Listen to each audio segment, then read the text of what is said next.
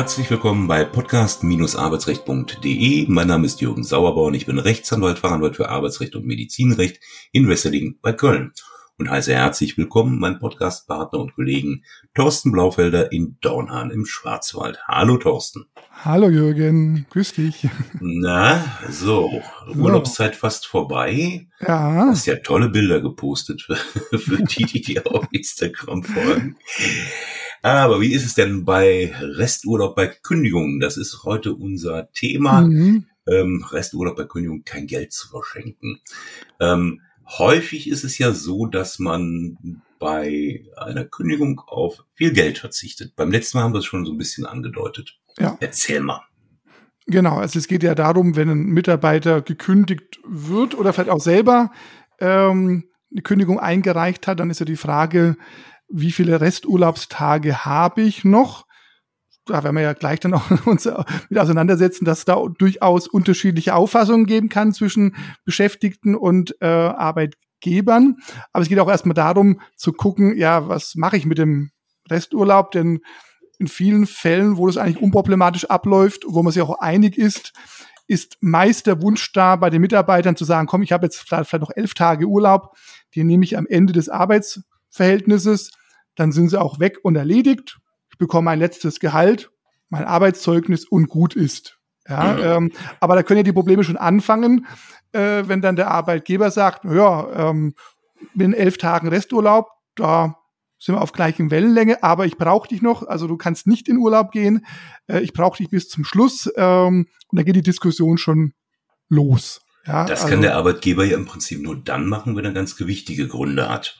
Richtig, genau. Aber da ist halt das Problem, ähm, wenn er die behauptet und wenn der Arbeitgeber da beharrlich sich zeigt, weiß ich nicht, ob ich als Mitarbeiter so kurz vor dem Ende des Arbeitsverhältnisses noch eine, einen Antrag auf eine Erlass einer einstweiligen Verfügung auf Urlaubsgewährung einreichen möchte. Ja, und also, über solche Themen und Auseinandersetzungen werden manche Arbeitnehmerinnen und Arbeitnehmer krank.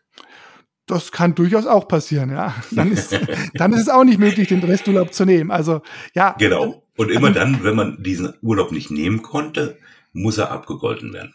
Genau, also das heißt so oder so, das heißt, wenn der Arbeitgeber berechtigte Gründe hat, den Urlaub nicht zu gewähren oder wenn er eben wegen Krankheit nicht genommen werden kann, dann muss äh, abgegolten werden in Geld und da fängt es halt auch schon an, äh, wenn es um die Berechnungen geht. Und da ist meine Erfahrung, ähm, dass oft die Berechnung, die der Arbeitgeber anstellt oder vielleicht das Steuerbüro, oft ist es ja gar nicht der Arbeitgeber selber, der sich drum kümmert, dass es so mit der Gesetzeslage und der aktuellen Rechtsprechung äh, nicht ganz konform. Genau, ja. Und irgendwie merkwürdigerweise immer, was heißt immer oder regelmäßig eben der Arbeitgeber auf weniger Resturlaubstage kommt, als es eben tatsächlich der Fall ist.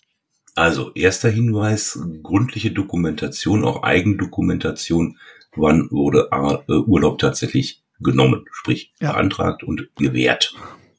Richtig. Ja. Und weil auch da gibt es auch eben Fälle, wo dann hinterher sagt, du, du hast doch elf Tage oder 17 Tage oder 19 Tage im Urlaub.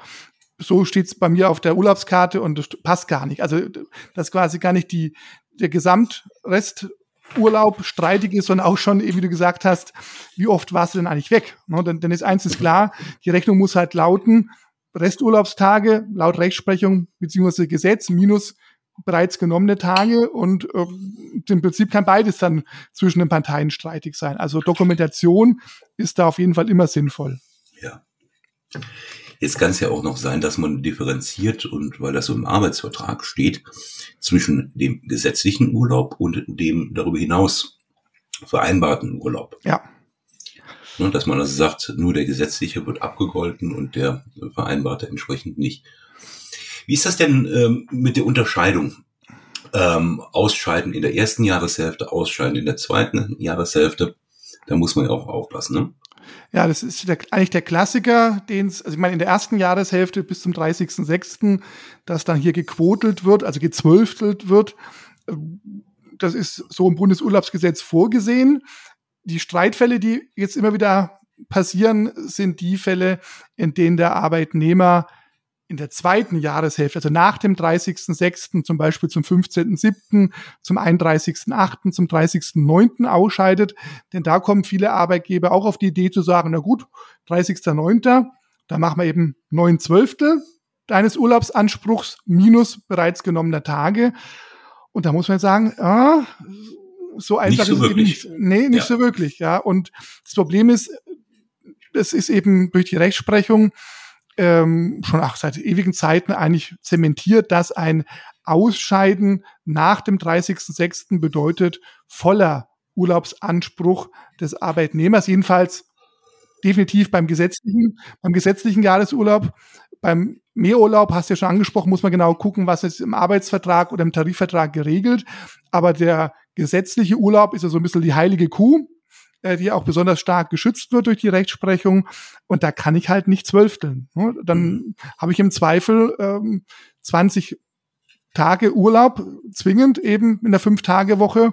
Und da kann der Arbeitgeber nicht einfach herkommen und sagen, naja, dann machen wir jetzt hier irgendwie sieben Zwölftel äh, und das war's dann eben. Und das ist halt leider wieder nicht bekannt oder man will es nicht wissen. Ist auch ein bisschen blöd, weil es im Paragraph 5 äh, vom Bundesurlaubsgesetz so nicht ausdrücklich erwähnt wird. Dieses Ausscheiden nach dem 30.06., das muss man über einen um Umkehrschluss machen, aber soweit denken halt viele Arbeitgeber nicht. Und mhm.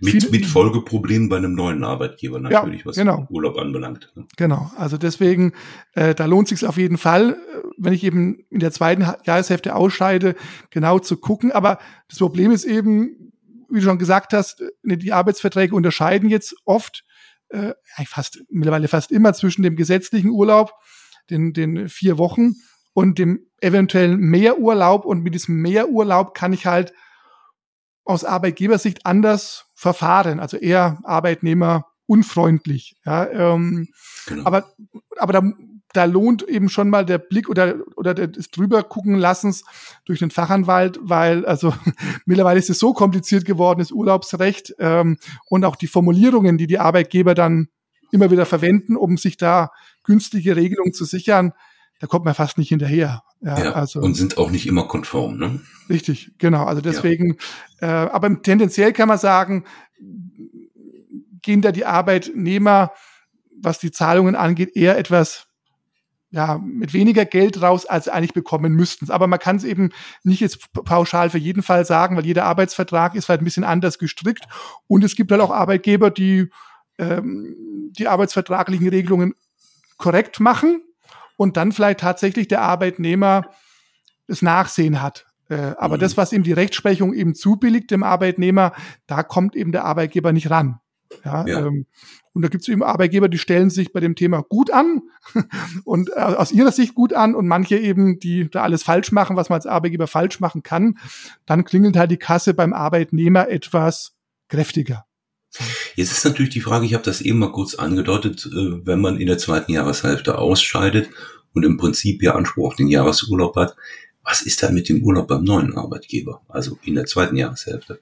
Ja, da gibt's äh, eine Regelung, Paragraph 6 des Bundesurlaubsgesetzes über die Arbeitsbescheinigung, denn es soll verhindert werden, dass der Arbeitnehmer äh, quasi in Summe mehr Urlaubstage bekommt, als ihm zustehen würde. Ja, also das ist, also das, aber ich muss ehrlicherweise sagen, diese Urlaubsbescheinigungen, ähm, ja. ja, genau. Ne, also, ja, ja. Ne, also deswegen, also ich glaube, viele wissen das nicht, viele Arbeitgeber, dass es da sowas wie gibt. Ich glaube, wir haben den noch nie in den Paragraphen 6 Absatz 2 ist es, glaube ich, vom Bundesurlaubsgesetz geguckt. Ähm, muss man auch nicht fördern. Und, und wenn man reinguckt, versteht man ihn vielleicht auch nicht. Ja, also deswegen.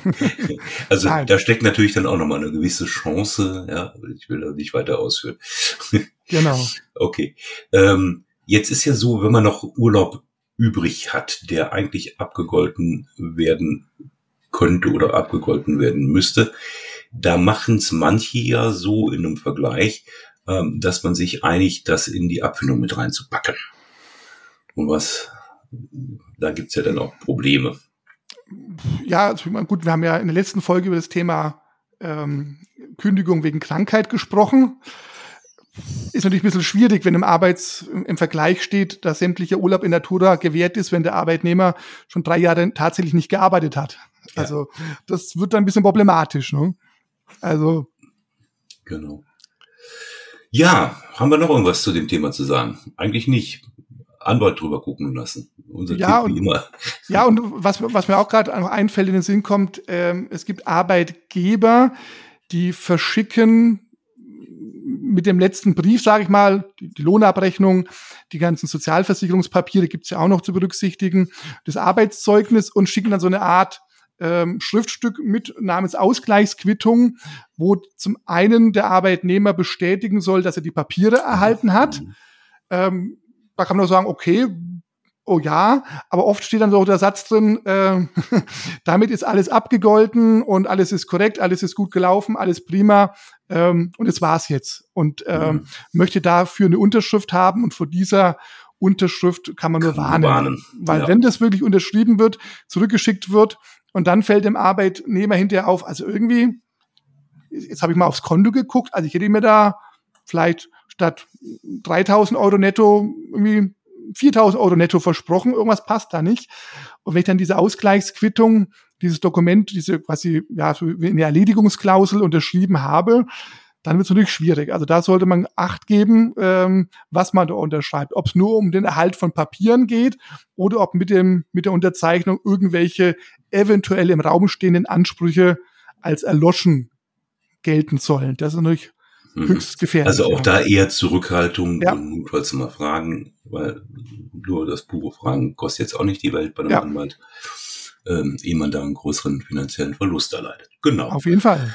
Ähm, ja, die Hinweispflicht könnte man hier auch noch reinpacken des Arbeitgebers äh, an den Arbeitnehmer. Hast du denn deinen Urlaub schon genommen, diese Erinnerungspflicht? Genau, da gibt es ja auch eine entsprechende. Genau, die, die Rechtsprechung, dass der Arbeitgeber darauf hinzuweisen hat, dass äh, der Arbeitnehmer eventuelle Resturlaubsansprüche noch zu nehmen hat. Und da ist ja auch, hat ja die Vergangenheit gezeigt, dass die Arbeitgeber da auch mit diesen Hinweispflichten eher schludrig mit umgehen. Und dadurch kann sich eben für den Arbeitnehmer die Chance ergeben, dass er schon verfallen geglaubten Urlaub aus vorhergehenden Jahren doch noch realisieren kann. Also bis zur Verjährungsgrenze heran. Ne? Das ist das ist klar, bis zur Verjährungsgrenze, aber oder sogar. Ähm, ja. Und dass da dann vielleicht, sagen wir mal, die Kasse nochmal ordentlich klingeln kann. Und ähm, aber auch das, wie gesagt, muss man im Einzelfall prüfen. Äh, manche Arbeitgeber weisen dann vielleicht tatsächlich darauf hin, machen es aber nicht konkret, sondern ja. machen das zu pauschal. Ähm, aber das kann man als, äh, als Laie auch nur schwer selbst äh, prüfen. Also das ist dann auch die Aufgabe von dem Fachanwalt für Arbeitsrecht zu gucken, ist der Arbeitgeber den Hinweispflichten nachgekommen oder nicht. Und wenn er dem nicht nachgekommen ist, kann es eben sein, dass auch aus dem Gesichtspunkt die Urlaubstage höher sind, als man gedacht hat. Ja, ja da hatten wir mal einen schönen Fall gegen eine Anwaltskanzlei, ja. die, die da nicht aufgepasst hat. Ja. Gut, Resturlaub ja. bei Kündigung, kein Geld zu verschenken. Herzlichen Dank dir, Thorsten, und wir hören uns in der nächsten Folge. Tschüss, Bis liebe dann. Zuhörer. Ciao. Tschüss. Sie haben eine Kündigung oder Abmahnung erhalten, Ihnen wurde ein Aufhebungsvertrag angeboten oder Sie haben ein anderes arbeitsrechtliches Problem, dann wenden Sie sich gerne an die bundesweit tätigen Kanzleien der Moderatoren dieses Podcasts, die Rechtsanwälte und Fachanwälte für Arbeitsrecht Jürgen Sauerborn oder Thorsten Blaufelder die Sie im Internet unter www.sauerborn.de oder www.torsten mit th-blaufelder.de finden. Haben Sie Anregungen, Lob oder Kritik zu dieser Folge des Podcasts, dann schreiben Sie uns eine Mail an redaktion.podcast-arbeitsrecht.de. Wenn Ihnen dieser Podcast gefällt, dann abonnieren Sie uns über die bekannten Podcast-Plattformen und bewerten Sie uns. Wir wünschen Ihnen einen angenehmen Arbeitstag.